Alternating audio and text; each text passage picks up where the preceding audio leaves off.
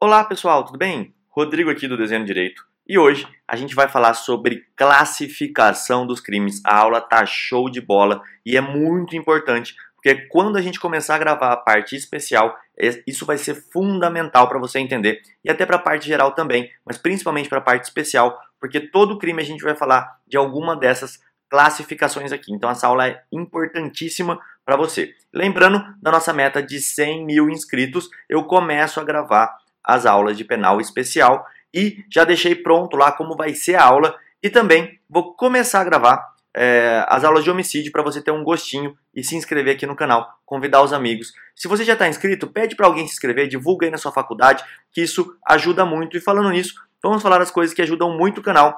Inscrever-se e ativar as notificações, que é o sininho que aparece do lado. Isso é importante para você poder receber quando tiver uma aula nova. Apertar o joinha aí para curtir, compartilhar, como eu já disse com vocês, e comentar. Isso é muito importante e eu sempre leio os comentários de vocês. Então vamos lá para a aula, que a gente vai falar hoje sobre classificação dos crimes. Vamos deixar menorzinho aqui para você poder ver tudo que a gente vai falar. Primeira coisa que eu queria, gostaria que você entendesse e que tivesse bem na sua cabeça aí. Essa classificação dos crimes aqui, ela é muito importante e é muito importante que você entenda justamente essas peculiaridades aqui, ó. Quando a gente fala de classificação de crime, a gente vai relacionar essa classificação com alguma coisa. Hoje a gente vai estudar quatro classificações. Por exemplo, quanto à qualidade do sujeito ativo, quanto à estrutura da conduta delineada pelo tipo penal. Isso é muito importante, entendeu? Cada uma dessas coisinhas que eu vou falar antes, talvez seja mais importante até que o que eu vou falar depois. Por quê? Porque é daqui que a gente vai conseguir entender o que está é, tá relacionado com a classificação daquele crime. Então vamos lá, bem facinho. 1. Um, classificação dos crimes, vamos para quanto à qualidade do sujeito ativo. Então aqui, pessoal, eu estou olhando como se eu estivesse pegando o meu holofote e estivesse mirando ele para o sujeito ativo. Eu estou mostrando o sujeito ativo do crime, eu estou olhando só para ele. E aí eu posso classificar como crime comum ou geral, crime próprio ou especial e crime de mão própria ou de atuação pessoal ou de conduta infungível. Vamos começar devagar? Vamos lá. Crime comum ou geral. Meio que o nome já te deu a dica aqui, né? Se você pensar que está falando do sujeito ativo e que o crime é comum, são aqueles que podem ser praticados por qualquer pessoa, não se exigindo condição especial. O exemplo é o homicídio. Qualquer um pode cometer um homicídio, por isso que ele é um nome de crime comum ou crime geral. Eu deixei aqui um umzinho, porque essa dicasinha aqui vai valer a inscrição de você no canal aqui agora, ou então a sua curtida aí, ou os dois, né? Vamos lá. É uma observaçãozinha que fala o seguinte: fala-se em crimes bicomuns. Olha que nome interessante para cair numa prova, hein? Crimes bicomuns. O que, que seriam isso? São aqueles em que não se exige qualquer condição especial, tanto para o sujeito ativo quanto para o sujeito passivo, ou seja, o autor, o réu e a vítima são pessoas comuns. Eu posso matar qualquer pessoa? Posso. E qualquer pessoa pode cometer esse crime? Sim. Então, aqui, o sujeito ativo e o sujeito passivo são pessoas comuns, por isso ele é chamado de bicomum. Essa dica vale tua inscrição, vai lá, se inscreve. Então, vamos passar para o próximo tema aqui. É, vou deixar aberto aqui para vocês poderem ter uma visão. Às vezes quem não copiou já copia.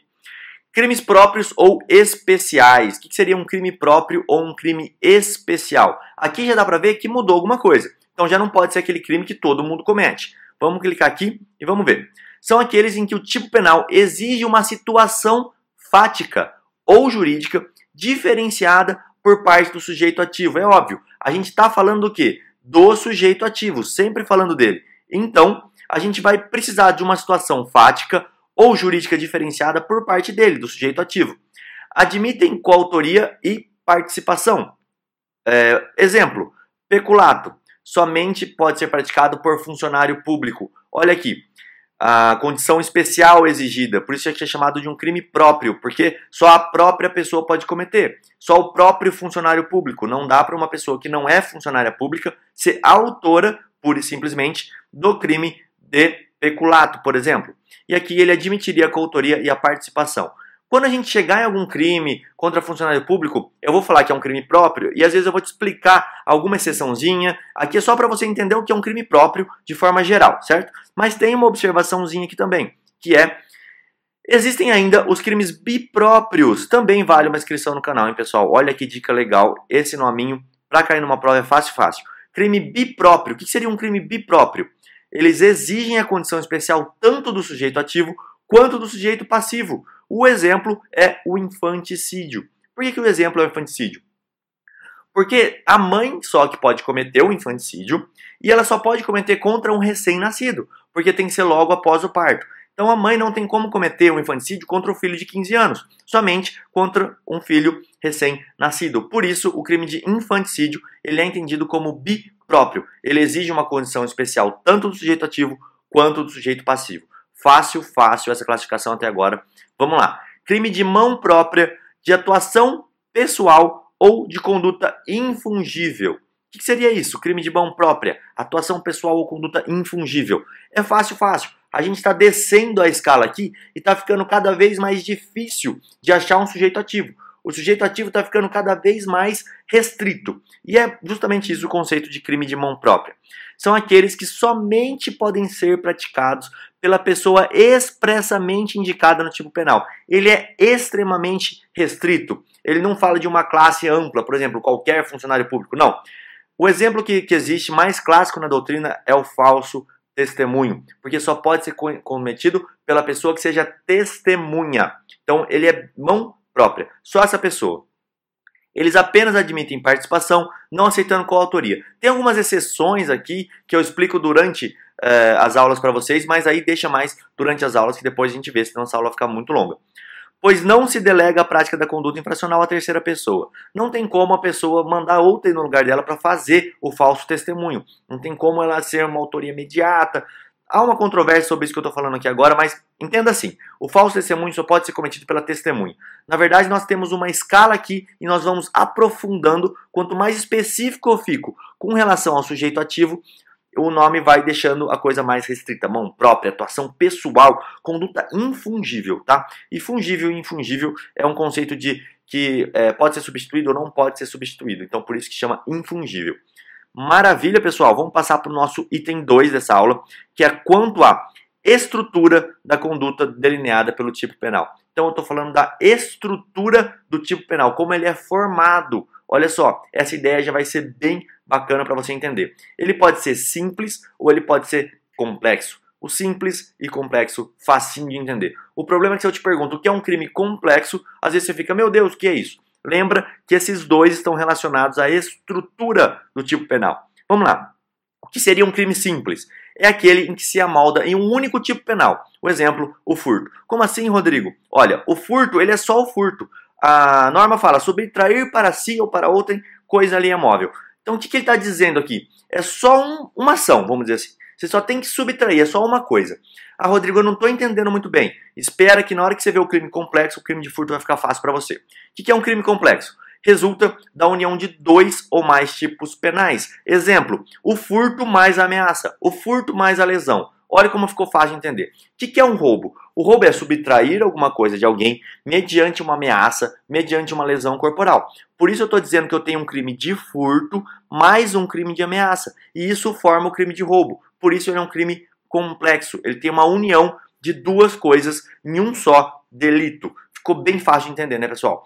Por aqui vocês já podem ver que o crime de ameaça também é um crime simples. O crime de lesão corporal também é um crime simples, porque é só a lesão. Quando eu junto duas coisas, aí sim vira um crime complexo.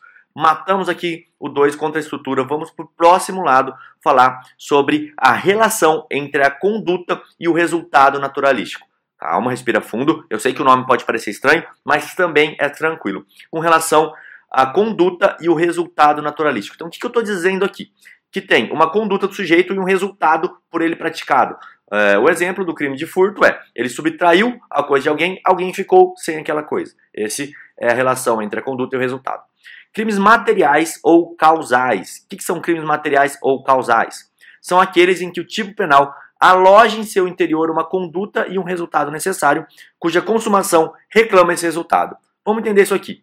O exemplo básico é o homicídio, porque ele necessita da morte. Então pensa lá, que o A matou o B. Para que esse crime ocorra, o A precisa ter matado o B e o B precisa ter morrido. É basicamente isso. Uma conduta precisa ter acontecido. Ele é um crime material, ele deixa um resultado naturalístico chamado, ele deixa um resultado pro mundo. Alguém morreu com essa conduta dessa pessoa. Vamos estudar o resto, porque aí, cada vez que a gente estuda a outra forma, fica mais fácil de entender a primeira. Crimes formais de consumação antecipada ou de resultado cortado. Ó, consumação antecipada já dá para entender um pouquinho do que, que a gente está falando. Vamos explicar. O tipo penal contém em seu bojo uma conduta e um resultado naturalístico. Isso é igual ao de cima. O tipo penal aloja em seu interior uma conduta e um resultado necessário. Mas esse último é desnecessário. Então, aqui nós temos um tipo penal que contém em seu bojo uma conduta e um resultado, mas esse último ele é desnecessário para a consumação, ele não é necessário, ele não precisa. Então você imagina o seguinte: se eu falar de um homicídio e falar que a pessoa não precisa morrer para que o crime se consume, eu vou estar dizendo o quê? Que não há um resultado naturalístico. Então, é, lógico, esquece aqui a tentativa, tá, pessoal? A gente está falando de resultado, como se o crime tivesse sido consumado. Vamos entender isso aqui, tá? Para o crime se consumar, para o crime ocorrer, o homicídio necessita da morte. Exceção se ele for tentado, obviamente, mas vamos pensar aqui na morte do sujeito. Agora, se ele não quiser matar o sujeito, por exemplo, e a morte não acontece, ele vai responder por uma lesão, certo? Aqui embaixo o que acontece? Exemplo clássico aqui de baixo do crime, forma, é, crime formal, crime de consumação antecipada ou de resultado cortado. É o a extorsão mediante sequestro não é necessário a efetivação da vantagem sobre a extorsão. Sobre a extorsão. Outro exemplo, ameaça. E o exemplo normal é a extorsão comum, pura e simples. Eu vou puxar aqui, vou tentar puxar aqui nossa lozinha. Eu separei uma lozinha aqui para vocês, para que a gente consiga demonstrar isso através de um exemplo. Vamos lá, vamos ver se eu consigo desenhar aqui para vocês. Nós temos o A, que foi sequestrado pelo B, certo? No momento em que o B sequestra o A, o que acontece aqui? Uh, desculpa, no momento em que o B faz a extorsão com relação ao A. Vamos começar de novo esse exemplo, senão vocês não vão entender. O B sequestra o A e faz uma extorsão com relação ao C. Pronto, ficou melhor o exemplo, porque é extorsão mediante sequestro. Tá? Então, o C é a vítima que está sendo extorquida. O B não precisa pegar a grana, ele não precisa colocar a mão no dinheiro do C. Não precisa em nenhum momento receber esse pagamento. Isso aqui não precisa acontecer. O crime de extorsão ele acontece simplesmente com a pedida do dinheiro. Esquece aqui o sequestro, porque no próximo item ali a gente vai ver uma outra coisa. Então vamos pensar só numa extorsão. O B liga para você e fala assim: Amigo, eu tenho fotos pornográficas suas e quero 100 mil reais para não divulgar essas fotos. Isso é uma extorsão e aqui na extorsão vai ser cobrado essa grana. A simples extorsão ela já é o crime. O crime já aconteceu com a simples extorsão, não precisa do resultado naturalístico. Entendeu? Não precisa acontecer um resultado no mundo para que essa extorsão seja crime. Ela já é crime. Mesma coisa ameaça. Imagina que o B ameaça o C de morte, ameaça matar o C, vai lá arrancar a vida do C. O que, que vai acontecer aqui? Se o C é, morrer, acontece um homicídio. Então a ameaça, ela só pela palavra do B, ela já se consumou, ela já aconteceu. Bem fácil de entender isso, né, pessoal? Vamos deixar nossa lousa aqui de lado e vamos continuar a explicar para vocês. É, então deu para entender isso aqui, que é um crime formal, né? É só a simples. É, como eu vou explicar isso para ficar diferente? Só a simples ação do sujeito já é o crime. Crime de mera conduta ou de simples atividade. O tipo penal se limita a descrever uma conduta sem resultado algum. Então aqui não há um resultado que nem há na extorsão, que nem há no homicídio. Aqui ele simplesmente descreve uma conduta. O melhor exemplo, ato obsceno. O ato obsceno por si só já é um crime. Ele só fala assim, praticar ato obsceno. Se você praticar o ato obsceno, é crime. Isso é um crime de mera conduta ou de simples atividade. Só de você realizar aquela conduta, o crime já aconteceu. E a diferença aqui é que ele não deixa um resultado, não precisa acontecer nada, não precisa ter nenhum resultado e ele não descreve um resultado. Diferente do que acontece na extorsão, que há um resultado. Ele não precisa ocorrer, mas há um resultado. Beleza, pessoal? Vamos para o nosso último, a última classificação aqui, até porque essa aula já está ficando grande demais, quanto ao momento em que o crime se consuma. Ele pode ser um crime instantâneo ou de estado, ele pode ser um crime permanente ele pode ser um crime instantâneo de efeito permanente ou ele pode ser um crime a prazo.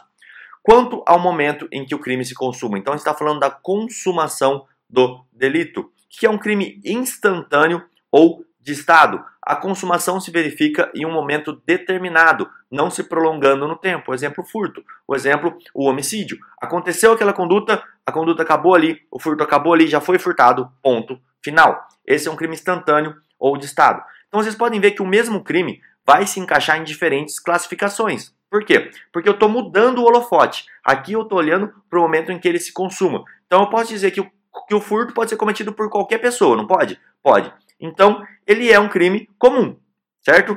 É, a estrutura dele ele é um crime simples, a gente já viu o exemplo. E assim a gente vai delimitando o furto. Ele é um crime material, ele é um crime instantâneo. Então a gente conseguiu ver o furto como ele é em todos os exemplos aqui dessas classificações. Existem outras, eu vou falar com vocês nas outras aulas, mas só para você entendendo que o mesmo crime se classifica em situações diferentes, dependendo da de onde você apontou o holofote do crime.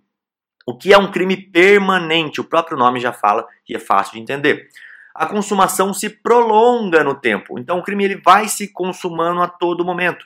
Por vontade do agente, o ordenamento jurídico é agredido reiteradamente. Então, assim, dia após dia, aquele crime está sendo cometido novamente, ele está ocorrendo novamente. Isso é um crime permanente.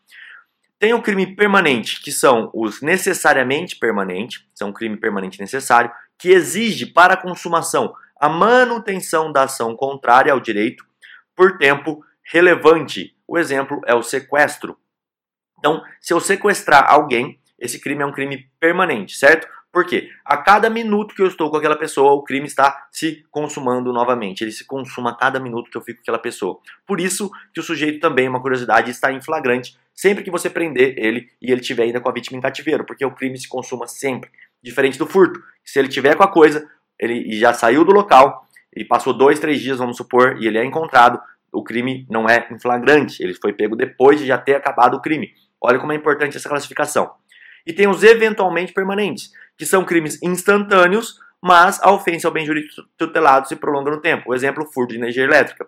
Acabei de falar para vocês que um crime instantâneo de Estado é o furto, porque o furto consumou, acabou. O furto de energia elétrica, até se você for imaginar, ele já é diferente, porque ele vai se consumando toda vez que você está furtando energia elétrica, como se você estivesse cometendo pequenos furtos ao longo do tempo. Ele é um crime instantâneo, porém os efeitos dele são é, permanentes.